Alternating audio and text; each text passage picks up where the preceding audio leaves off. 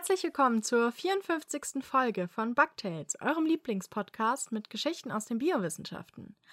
Heute hört ihr mir zu, Jasmin und meinem Kollegen Lorenz. Genau. Lorenz, wollen wir direkt mit den News starten? Sehr gern. Ich habe heute eine Pilz-News. Und zwar hatte ich ja schon einmal über den Hallimasch-Pilz erzählt, Amelaria ostoyae. Und ich hatte mal erzählt, dass es in, im Oregon im Malheur National Forest so einen super großen Pilz gibt, der dort einen ganzen Wald befallen hat und wahrscheinlich schon rund, also fast 9000 Jahre alt ist. Und diese Hallimasch-Art ist wahnsinnig widerstandsfähig und die ernährt sich halt von toten Bäumen, aber auch von gesunden Bäumen und deshalb ist das auch dann für den Wald ein ziemliches Problem. Und es ist so, dass man diesem Pilz quasi kaum beikommen kann. Ja, also man kann nicht wirklich gut gegen den kämpfen und das ist, weil seine Rhizome, also das sind diese, ähm, dieses Pilzgeflecht quasi, diese Fäden, die normalerweise bei den meisten Pilzen so lang, dünn und weiß sind.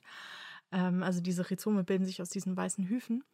Und die sind bei dieser Pilzart extrem widerstandsfähig. Also erst einmal sind die meterlang und dann sind die umgeben von einer Schicht aus Melanin und Calcium.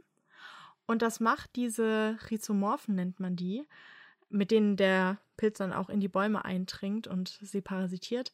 Das macht die so widerstandsfähig. Und man sagt, dass die ungefähr so stabil sind dann, diese Hüllen. Also es ist wie so, ein, ja, wie so eine Ritterrüstung drumrum, wie Hartplastik.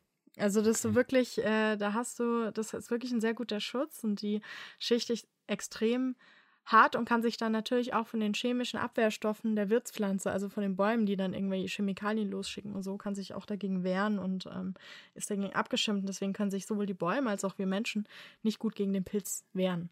So, und das haben sie jetzt gerade rausgefunden und äh, das fand ich sehr spannend. Was? Ja. Und äh, die News habe ich auf spektrum.de gefunden. Was Okay. hast du mitgebracht? Meine News lautet ägyptischer Genfriedhof. Uh. Und zwar wurde jetzt im Journal Nature Communications frei zugänglich publiziert, dass man 66 Leichen aus dem alten Ägypten genetisch analysiert hat. Und zwar von zwei christlichen Friedhöfen aus dem Jahr äh, ungefähr 1000 nach Christus. Und bisher hatte man nur drei solcher Leichen genetisch analysiert. Das heißt, jetzt hat man direkt mal 66 mehr, Vielzahl. Und was aufgefallen ist, diese beiden Friedhöfe waren jeweils nur für Leute von unterschiedlichem sozialen Rang. Mhm. Äh, Und aber das Erbgut war im Prinzip auf beiden Friedhöfen relativ ähnlich. Das heißt, man hat da nicht nach sozusagen von der genetischen Abstammung her entschieden, ob man sozusagen besser beerdigt wurde oder schlechter oder mit der in der höheren gesellschaftlichen äh, Klasse, sondern das, da gab es offenkundig auch andere Möglichkeiten, da sozial aufzusteigen damals im alten Ägypten.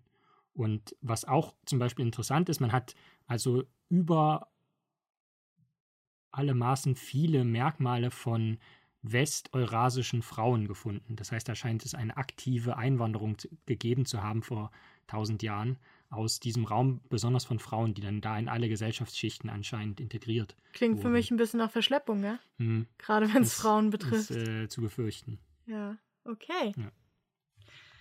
Gut. Heute bringe ich eine Geschichte mit.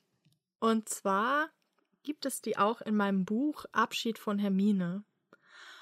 Und das wollte ich schon lange im Podcast machen, weil das so eins meiner Lieblingsthemen ist. Und bevor ihr jetzt hört, also ihr denkt so, ach cool, bis ihr hört, was es ist. Und zwar Fäulnis und Verwesung.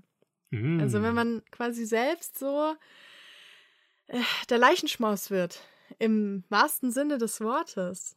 Also es ist ja so, wenn wir jetzt den Hamster nehmen, um den es geht in dem Buch, Hermine, ja, es war meine Hamsterin. Und die ist ja gestorben. Und ihre Persönlichkeit, manche, also Gläubige oder spirituelle Leute würden sagen, ihre Seele ist jetzt fort. Und wir bleiben mit dem sterblichen Körper zurück. Ja. Und der muss natürlich äh, auch irgendwie bestattet werden. Und stellen wir uns jetzt einfach mal vor, ich hätte den Hamster Hermine hier in Deutschland in einfach dann in einen Wald gelegt. Ja, wir haben meinetwegen Sommer, Ja, und dann liegt jetzt dieser kleine tote Hamster im Wald auf dem Laub. Und jetzt ist natürlich so die Frage, was passiert dann? Ja. Die Zersetzung eines toten Körpers, ähm, die dann an der freien Luft geschieht, geht ja relativ schnell. Ja, also so, wenn ich Hermine irgendwie ins Wasser geschmissen hätte, so eine Wasserleiche braucht je nach Temperatur und örtlichen Gegebenheiten vielleicht doppelt so lange, um am selben Verwesungspunkt anzukommen, weil es im Wasser meistens kälter ist als an der Luft und ähm, je niedriger die Temperatur ist, umso langsamer laufen Verwesungsprozesse ab. Und außerdem gibt es dort unten natürlich eine ganz andere Fauna als jetzt im Wald, wo Hermine jetzt liegt. Und auch ist der niedrige Sauerstoffgehalt ein Faktor, der hier mit reinspielt. Also es ist schon sehr unterschiedlich. Ja? Und hätte ich meine Hamsterin Hermine, statt sie jetzt oben auf so eine auf so Laub zu legen, richtig tief vergraben, würde die komplette Zersetzung bestimmt fast zehnmal so lang dauern. Gründe sind hier ähnlich gelagert, also äh, einfach anderer Sauerstoffgehalt, andere Temperatur, größere Tiere kommen nicht so gut dran und so, ja.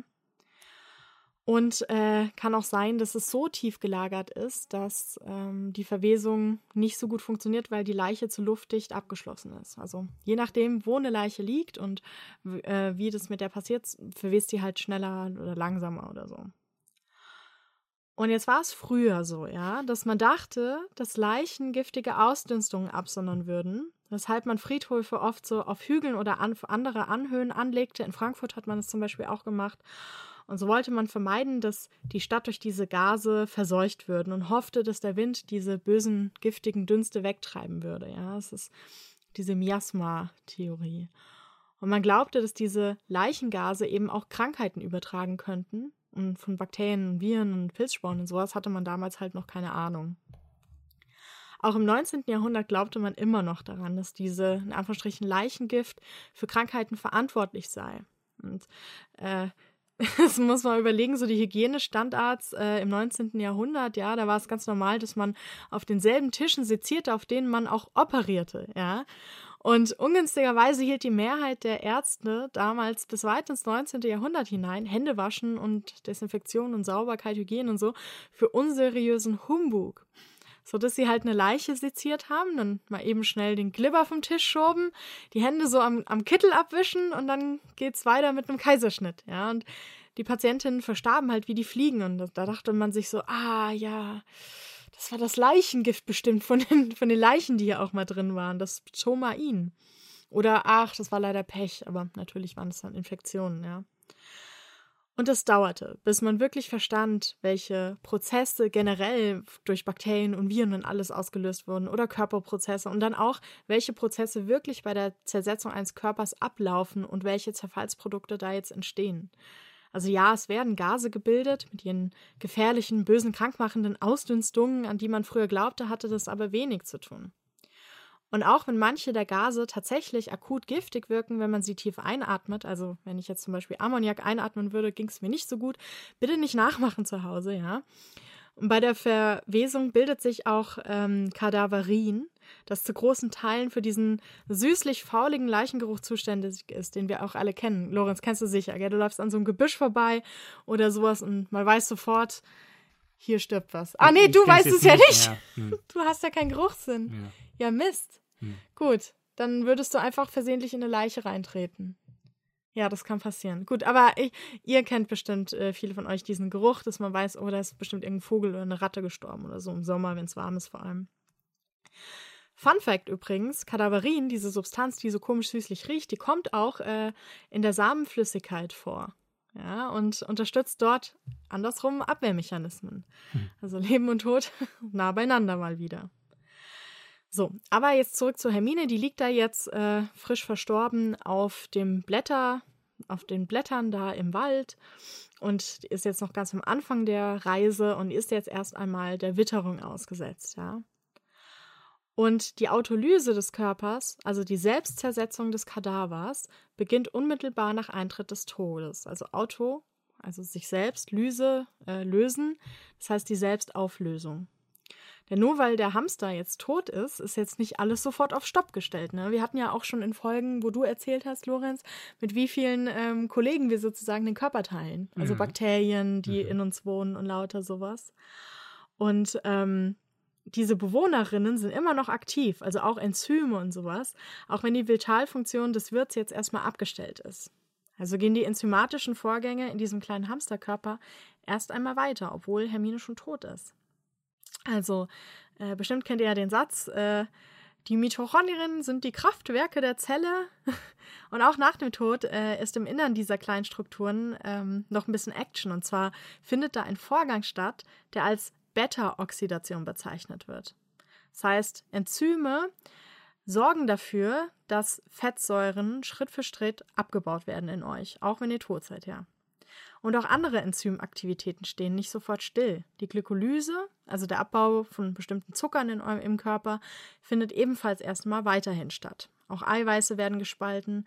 Der pH-Wert ähm, im ganzen Körper von diesem kleinen Hamster, der wird im Laufe dieser Prozesse immer saurer. Ja, also wenn du da einen Teststreifen dann nach einer Weile an sie dran, einmal über sie drüber schmierst, dann merkst du, ähm, der Körper wird immer saurer.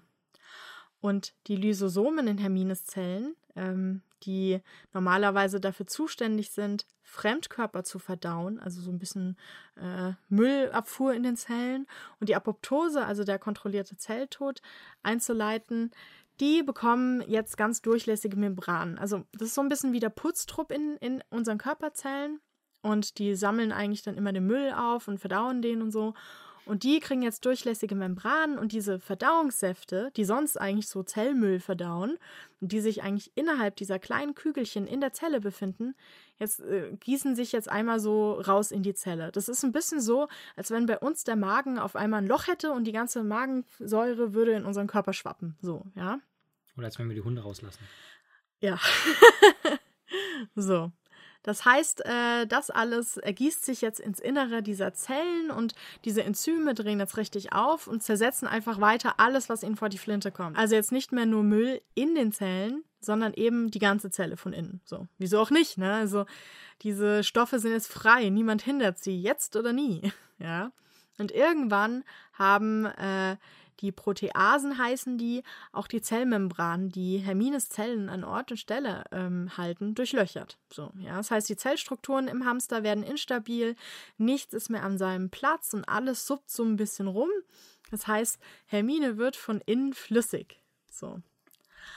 Doch nicht nur die Vorgänge in Hermines Zellen tragen dazu bei, es gibt ja auch noch andere Interessensgruppen, sage ich mal, an diesem Leichnam, bei denen jetzt äh, erstmal die Anarchie ausbricht, ja. Denn als Hermine noch gelebt hat, hat ihr Immunsystem Pilze und Darmbakterien und überhaupt Bakterien und so in Schach gehalten. Ist ja klar, unser Immunsystem schützt uns von vor Eindringlingen, ja, und aber auch vor Ausbruchsversuchen von Bakterien innerhalb unseres Körpers. Ja, normalerweise werden solche Ausbruchsversuche nicht geduldet und von den Bakterien wurde eben erwartet, dass sie einfach ihren Job machen, das heißt im Darm sitzen, Nahrung verdauen und Ruhe geben. Doch jetzt ist alles anders. Keine nörgeligen Immunzellen sind da, um sie zu schikanieren. Die Darmwände wurden, wie gesagt, hatte ich ja vorher erzählt, die, durch die Autolysevorgänge durchlässig und die Mikroorganismen sind frei. Sie sind aufgeregt, sie sind Entdecker, sie packen ihre kleinen Rucksäcke, bereit dahin aufzubrechen, wo noch nie einer der ihren gewesen ist, ja? Ins Gehirn, in die Lunge. Grenzen gibt's keine mehr, alles ist möglich. The world is a hamster. Und die meisten dieser Prozesse finden in Hermines Körper statt, wenn der halt noch verschlossen ist sozusagen, das heißt in Abwesenheit von Sauerstoff und werden unter dem Begriff Fäulnis zusammengefasst. Das heißt, äh, Hermine fault von innen. Und ähm, es ist auch ein Begriff, bei dem man direkt äh, so eine Art Geruch in der Nase hat, wenn man den hört. So. Und im nächsten Schritt Jetzt, also alles ist drin schon so ein bisschen flüssig und nicht mehr so geil, ja. Und im nächsten Schritt werden jene Gase gebildet, die früher eben als verdächtig galten, ganze Städte zu vergiften. Einerseits bildet sich jetzt erstmal Methan. Das hatten wir auch schon mal in der Folge mit den Wahlexplosionen. Hatte ich erzählt, ähm, dass der Körper dann halt so aufgedunsen wird und sich Methan bildet. Und bei den Wahlexplosionen war es ja so, dass dann das Methan irgendwo raus musste und der Wal dann einfach explodiert ist. So. Es gibt aber noch andere Gase, also Kohlenstoffdioxid bildet sich, Stickstoff, Wasserstoff, Schwefelwasserstoff und Ammoniak. Und Hermine, die da so auf dem Blätterbett im Wald liegt, bläht jetzt auf und würde ohne Fell auch mittlerweile so ein bisschen grünlich aussehen, wenn in ihr zu diesem Zeitpunkt schon die komplette Gesetzlosigkeit herrscht. Ja? Also Mikroorganismen wandern in einer fröhlichen Partypolonaise den Darm lang oder das Lungengewebe lang und oder die Blutgefäße oder über die Haut. Und das Ziel ist halt da jetzt Hermines Gehirn war bisher immer gut geschützt durch Immunsystem, Blut-Hirn-Schranke und so, dass da halt wirklich nicht ins Gehirn reinkommt. Und ähm, jetzt, wo Hermine tot ist und da niemand mehr aufpasst, ist es quasi auch für Bakterien und alles Mögliche attraktiv, sich da jetzt mal hin zu orientieren. Und was an diesem Punkt auch passiert, wenn man jetzt die Hand auf ihren Kadaver legen würde, würde man merken, dass dieser kleine Hamsterkörper wieder ein bisschen wärmer wird. Also vorher ist die natürlich kälter geworden, sie ist gestorben, äh, die Körpertemperatur wird jetzt nicht mehr aktiv aufrechterhalten, das heißt, der Körper kühlt aus. Aber jetzt durch äh, diese ganzen Aktivitäten und alles wird der Körper wieder wärmer, denn all diese Verdauungsprozesse und Abbauprozesse in ihr drin erhöhen die Körpertemperatur. Ist ja auch ein bisschen was los, ne? Und die Enzyme, die warme Temperaturen lieben und auch brauchen, um gut zu funktionieren, sind jetzt natürlich sehr interessiert an dieser Entwicklung. Und wenn die vorher noch so ein bisschen gechillt haben, legen sie jetzt ihre Zeitungen beiseite und klotzen jetzt auch noch mal so richtig ran. Das heißt, im Hermines Körper wird einfach alles gespalten und umgesetzt, was sich noch so in Sicherheit wähnte.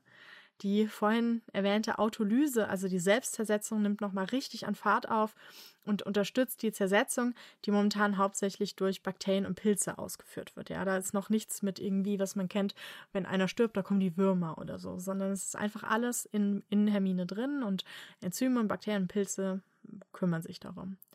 Also, vereinfacht gesagt und bildlich gesprochen, Hermine ist jetzt nur noch eine Haut-, Knochen- und Bindegewebs, so ein Haut-Knochen-Bindegewebssack, ja.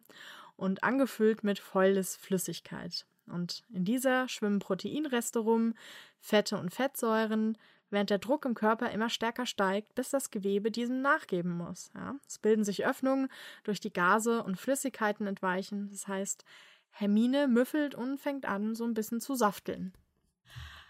Jetzt ist Hermine also von innen schon reichlich verfault und ähm, das findet, wie gesagt, unter Ausschluss von Sauerstoff statt. Von außen jedoch setzen Verwesungsprozesse ein, die unter Sauerstoffzufuhr geschehen. Ist ja klar, sie liegt am Wald und um sie herum ist Sauerstoff.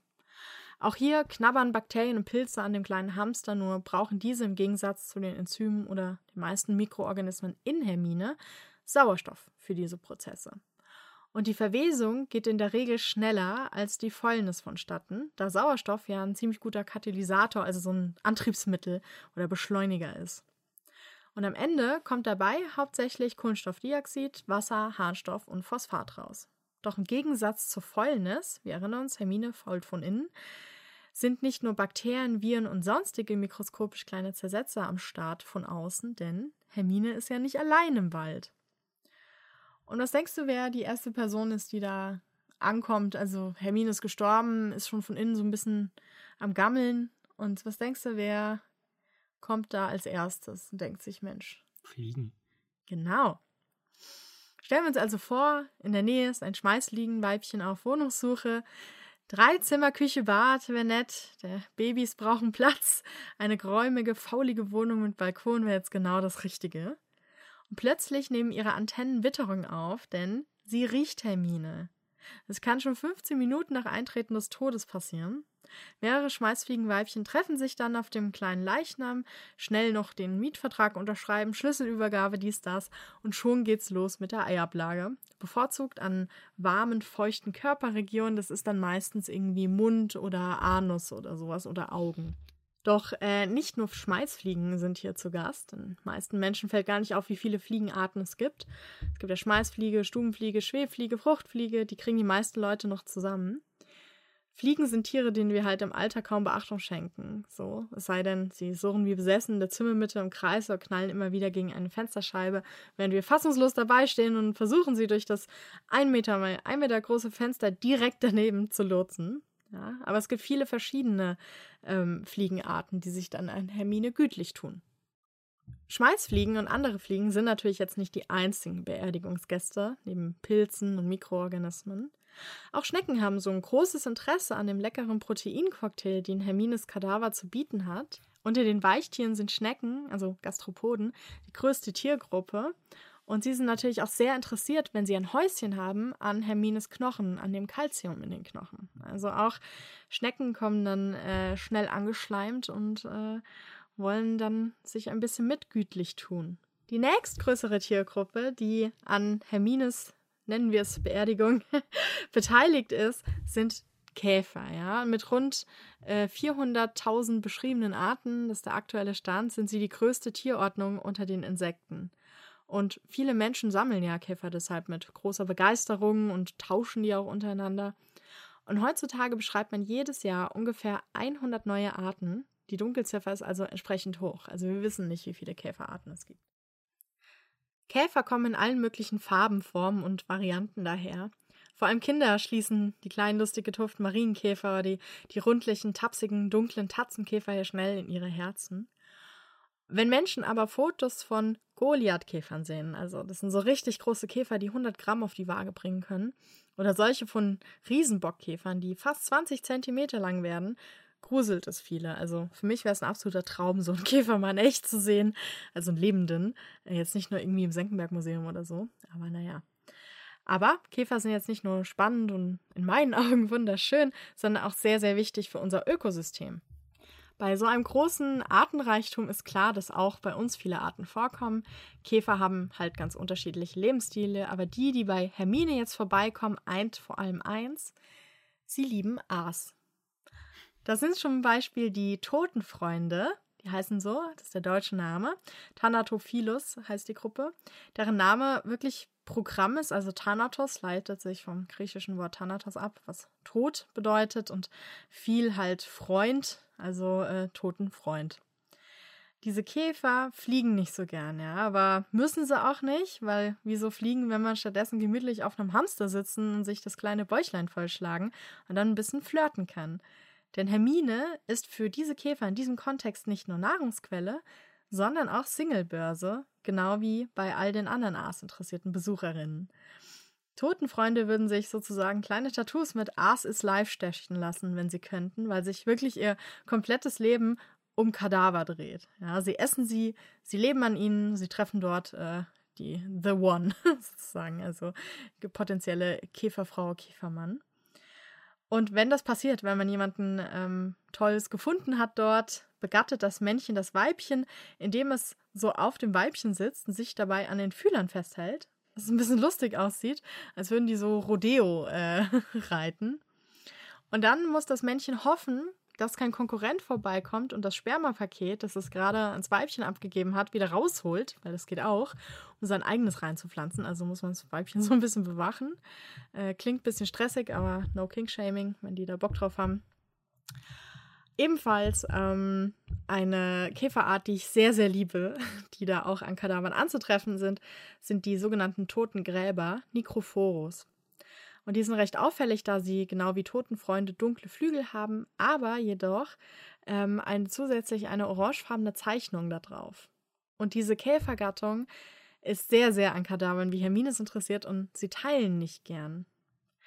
Lorenz, wusstest du, dass es Insekten gibt, die Brutpflege betreiben? Also richtig so, man denkt ja, so Insekten, ja, Eier legen oder sowas, tschüss, viel Glück ab hier. Hm. Und äh, aber diese Käfer betreiben Brutpflege. Und weil Mama und Papa nur das Beste für die Kleinen wollen, bauen sie aus Kadavern wie dem von Hermine Kinderzimmer. Ja. Wobei die dann meistens eher sich so ein Stück davon nehmen. Aber weil Hermine ist auch schon ziemlich groß, so für so einen Käfer. Und die Männchen fangen also an, unter Hermines Leichnam rumzubuddeln, sodass der kleine Hamster immer weiter so absackt. Ja, und liegt Hermine schon ein bisschen tiefer, beginnt das Männchen, das Weibchen auf seinen ähm, Schatz aufmerksam zu machen. Um dabei möglichst auffällig rüberzukommen, winkt es dabei jetzt nicht mit den Füßchen und sagt hier lang oder so, sondern mit seinem Booty, mit dem Hintern. Heute würden wir es vielleicht als Twerken bezeichnen. In der Biologie spricht man aber vom Sterzeln, was auch ein bisschen lustiger klingt, finde ich. Durch diesen Sterzeltanz ist das Männchen sehr auffällig, also steht quasi da und shakt sein Booty. Und zwar, blöderweise sehen das natürlich auch andere Männchen, ja. Die wissen dann gleich, aha, da ist ein Konkurrent. Kann also passieren, dass ein anderes Käfermännlein vorbeikommt und den Junggesellen dazu herausfordert, um den Kadaver zu kämpfen. Ja, wird er besiegt, muss er von dann ziehen und seinen Kontrahenten den Leichnam überlassen. Und ist es nun so weit, dass das Weibchen angelockt wurde, weil man das die Weibchen auch so ein bisschen so, hey, Booty, guck mal, was für einen geilen Arsch ich habe und so. Kommt das Weibchen und sagt, ja, den nehme ich.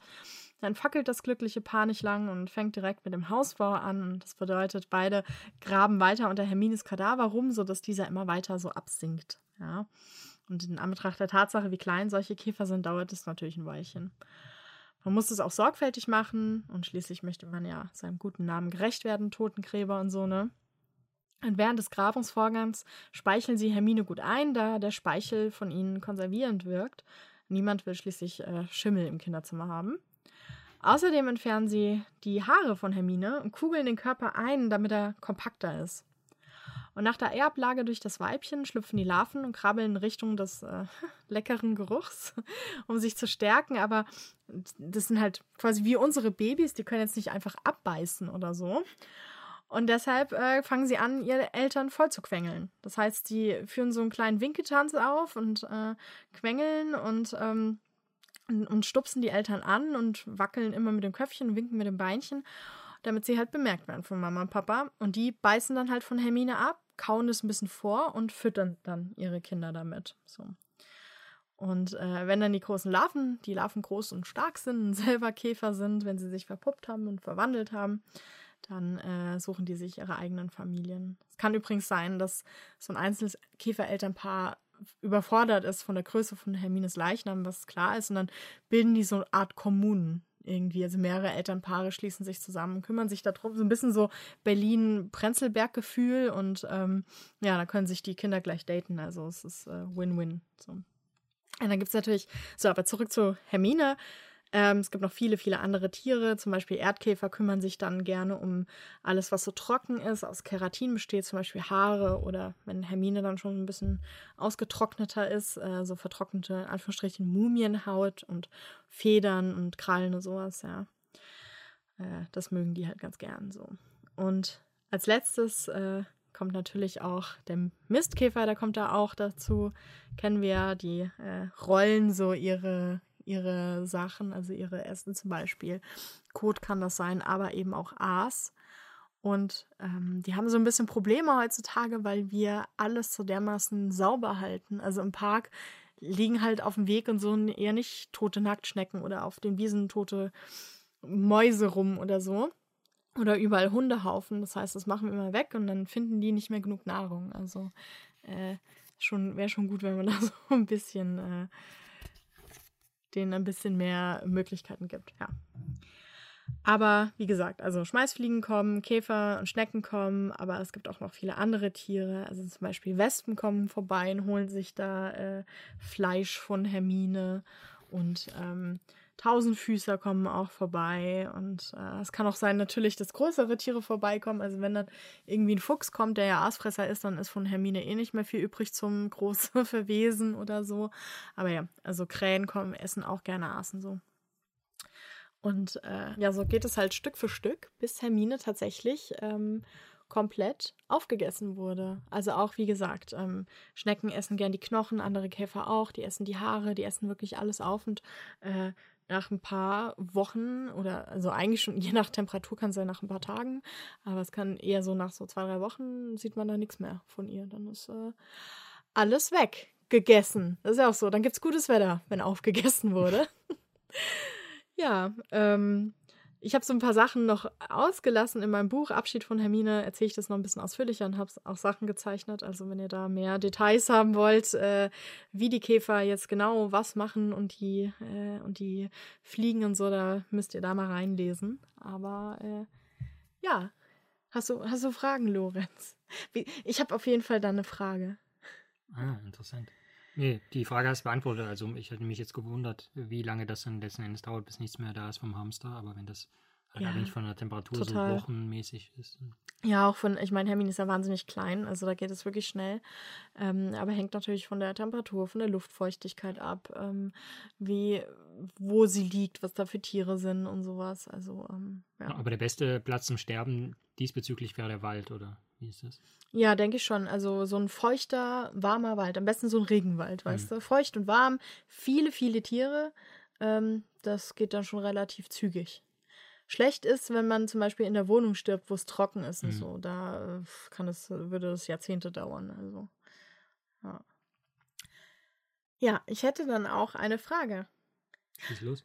Die Frage. Was wäre deine bevorzugte Bestattungsmethode? Also wie würdest du, jetzt unabhängig davon, ob es rechtlich geht oder nicht, aber wie würdest du am liebsten bestattet werden, wenn du, wenn du gestorben bist? Also es gibt denn alles für Optionen. Die Asche irgendwo hinstreuen, entweder ins Meer werfen oder Wer denkt dir aus? irgendwo Also, hinschießen oder so. Hm, wohin schießen? Einfach so in eine, in eine, in eine Pistolenkugel rein, dann jemanden erschießen oder was damit? nee, also ähm, weiß nicht, in die, also in die Luft schießen zum Beispiel. Das Weltall. Das Weltall, ja. Okay, was würdest du? Was wäre deins? Hm. Also ich hätte schon gern irgendwas, wo man es noch einem Ort zuordnen kann. Also wenn es jetzt einfach ins Wasser geworfen wird, das ist irgendwie, finde ich, blöd, weil dann kann niemand da hingehen und sich irgendwie aktiv an mich erinnern. Ähm, ich glaube tatsächlich so irgendwie klassisch auf dem Friedhof. Ja? Ganz langweilig, ja. Ich hatte überlegt, also es gibt ja auch die Option, da, dass man da keinen Stein hat und es nur so einen grünen Rasen gibt, wo die Leute dann auch hingehen können und gedenken können. Aber irgendwie so. Ist ja quasi wieder wie das Meer, dann würde das Meer ja auch gehen. ja, nee, aber ich hätte schon gern, dass man irgendwie eine, einen Ort hat. Also nicht, dass mir das dann noch irgendwie wichtig wäre, aber so. Ja, ich muss mich dann drum kümmern. Jetzt dann, wo wir verlobt sind, wenn wir dann heiraten, dann muss ich mich da drum kümmern. Wäre geil, wenn du sagst, okay, dann hätte ich gern was super Kompliziertes zu kümmern. So, Ja gut, das ist ja voraus, dass du mich überlebst. ist richtig. Ich, Ja. ich kommt ja gleich, der, gleich kommt ja meine. Also Ja. kannst du ich, schon mal mitschreiben. ich vermute fast, du würdest, also klar, wenn du schon sagst, egal ob es rechtlich ist, dann würdest du eher sowas nehmen wie von Adlern zerfleischt werden oder so. Geil. Meinst du Himmelsbestattung von Geiern? Ja. Wie in Tibet? Ja. Also ich meine, das würde rechtlicher gehen, welchen? Würde ich in Tibet da leben. Nee, ich würde gern einfach im Wald hingelegt werden und dann von allen möglichen Tieren gegessen werden. Das wäre total geil.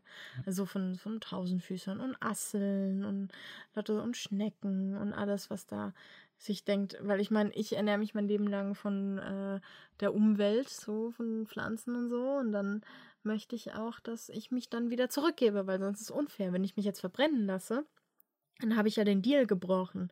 Also habe ich mich herausgezogen aus dem System. Das stimmt. Und äh, wenn ich mich essen lasse hingegen von denen, dann, äh, dann habe hab ich den Deal eingehalten. So. Aber eigentlich müsste man dann auch immer in den Wald scheißen. so, weil, weil, Hm. ja, aber das, das wäre so meine Traumbestattung. Also ich finde die Vorstellung, auf so einem Friedhof zu landen, ganz schlimm. Hm. In so einem Sarg. Auf gar keinen Fall will ich verbrannt werden. Hm. Ähm, das wäre voll die Ressourcenverschwendung. Was weißt du, wie viele Asseln davon leben könnten von mir? Hm. Ja.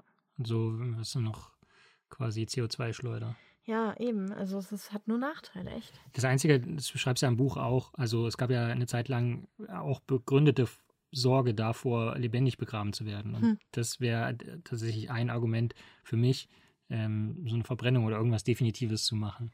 Ja, also äh, damals war ja auch, wo man so Angst davor hatte, im, äh, ich glaube in viktorianischen Zeit und so, ähm, da hat man ja auch Vorsichtsmaßnahmen getroffen, zum Beispiel, dass man äh, ein Dolch ins Herz bekommen hat vor der Bestattung oder die Pulsadern aufgeschnitten werden und so, um sicher zu gehen, halt damit man nicht äh, aufwacht, äh, weil man scheintot war oder ohnmächtig oder was. Weil früher hatte man ja nicht so geile Geräte, um irgendwas festzustellen. Und dann wacht man auf und ist da irgendwie. Oder gab es nicht auch, oder war das nur bei X-Factor, dass man mit so einer Tröte quasi so einem Horn begraben Ja, wurde, dass man noch Aber pusten- das hat nie so kann? richtig gut funktioniert. Aber Hm. genau, das war ja auch zu dieser Zeit, wo alle so was so Massenpanik ist vor Bestattungen. Und das war auch die Zeit, wo Edgar Allan Poe ähm, da so Geschichten drüber geschrieben hat und weil er auch Angst davor hatte. Ja. Und er hatte ähm, immer, wenn, ähm, also wenn er zu Bett ging, hatte er wohl auf dem Schreibtisch einen Zettel Und da stand drauf, man bestatte mich nicht vor zum Beispiel dann sieben Tagen oder so, mhm. weil, um zu gucken, wenn er dann noch nicht fault, dann ist er, weil, weil er so einen tiefen Schlaf hatte, hat er Angst, äh, dass, er, dass er mal bestattet wird, während er schläft. Und dann hat er diesen Zettel dahingelegt. Auch geil. Ist auch ein klassisches Beispiel für die äh, Falsch-Positiv-Rate. Also so viele Leute sterben und wenn man nur bei ein paar quasi fälschlicherweise davon ausgeht, dass sie tot sind, dann gibt ja, es ja schon so eine beträchtliche Anzahl von Leuten, die äh, fälschlicherweise begraben werden. Ja. Also ich meine, damals war das, konnte man das halt nicht so super gut feststellen, ob ja. jemand irgendwie in einem Koma war oder, oder sonst was. Wie war das irgendwie mit äh, Schale Wasser auf den Bauch legen oder so? Ja, und was? gucken, ob es sich bewegt ja. und so und Spiegel anhauchen, aber manchmal waren halt die Zeichen so minimal. Ja. Und dann wachst du auf und liegst da unten, denkst dir, ja, nice. Geil. Ja, da gab es auch so, dass dieser so, so ein Zug von der Klingel, dass du dann klingeln konntest. So. Ähm, ja, sieht man noch an alten Gräbern aus der Zeit zum Teil. Findet Krass. man da noch so ein paar Sachen. Ne? Ja, was für ein fröhliches, äh, besinnliches Thema für die Weihnachtszeit. Also äh, dachte, ja. ich, dachte ich mir, das ist genau das Richtige jetzt einfach. Es, es kommt ja noch eine Folge ähm, zwischen ja, Weihnachten und Neujahr. Genau, die wird weihnachtlich. Die wird äh, sehr besinnlich. Wieso kriegst du dabei so? Hast du noch ein schlimmeres Thema ausgedacht? Hm? Nee, das wird doch, dürfen wir jetzt noch nicht verraten. Was nee, dürfen wir nicht verraten. Ja. Nee. Nö, also das wird ein, äh, ein gut gemischtes Potpourri aus äh, eigentlich schon unterhaltsamen, belustigenden Themen. Okay. Glaube ich. Du guckst mich so an, als müsste ich es wissen, aber ich glaube, ich habe es vergessen. Hm? Aber, äh, ja. So, dann war's das. Ja. Und natürlich möchte ich mich jetzt bei den, es sind mittlerweile 63 UnterstützerInnen. Wir uns. Ja, bei äh, bedanken, die uns bei Steady unterstützen. Also wenn ihr noch nicht dabei seid, wäre es total toll, wenn ihr euch überlegen könntet, ob ihr nicht doch eine Assel, ein Hamster oder ein Waschbär werden wollt. Und deshalb sagen wir jetzt Danke. Danke. Bei. An. An. okay, nochmal. Hm. Und deshalb bedanken wir uns jetzt bei Sarina, Angie, Christine, Jakob, Philipp, Tobias, Lena, Carla, Gitter, Matthias, Rinchtei, Philipp, Ricardo, Lars, Leonie, Michael, Marcel, Sebastian, Tim, Anja, Annika, Sandra, Jonathan, Pia, Marco, Brigitte, Regina, Monika, Oliver, Eleonore, Dominik, Daniela, Ina, Ralf, Jörn, Steffi, Felix, Gerlinde, Markus, Karin, René, Ella, Julia, Oliver, Melanie, Nelo, Franziska, Martina, Felix, Nicole, Christian, Jessica, Michael, Rebecca, Sascha, Katrin, Alexander, LJ und Jasmin. One Take. Sehr gut. Dann bis zum nächsten Mal. Macht's gut. Ciao.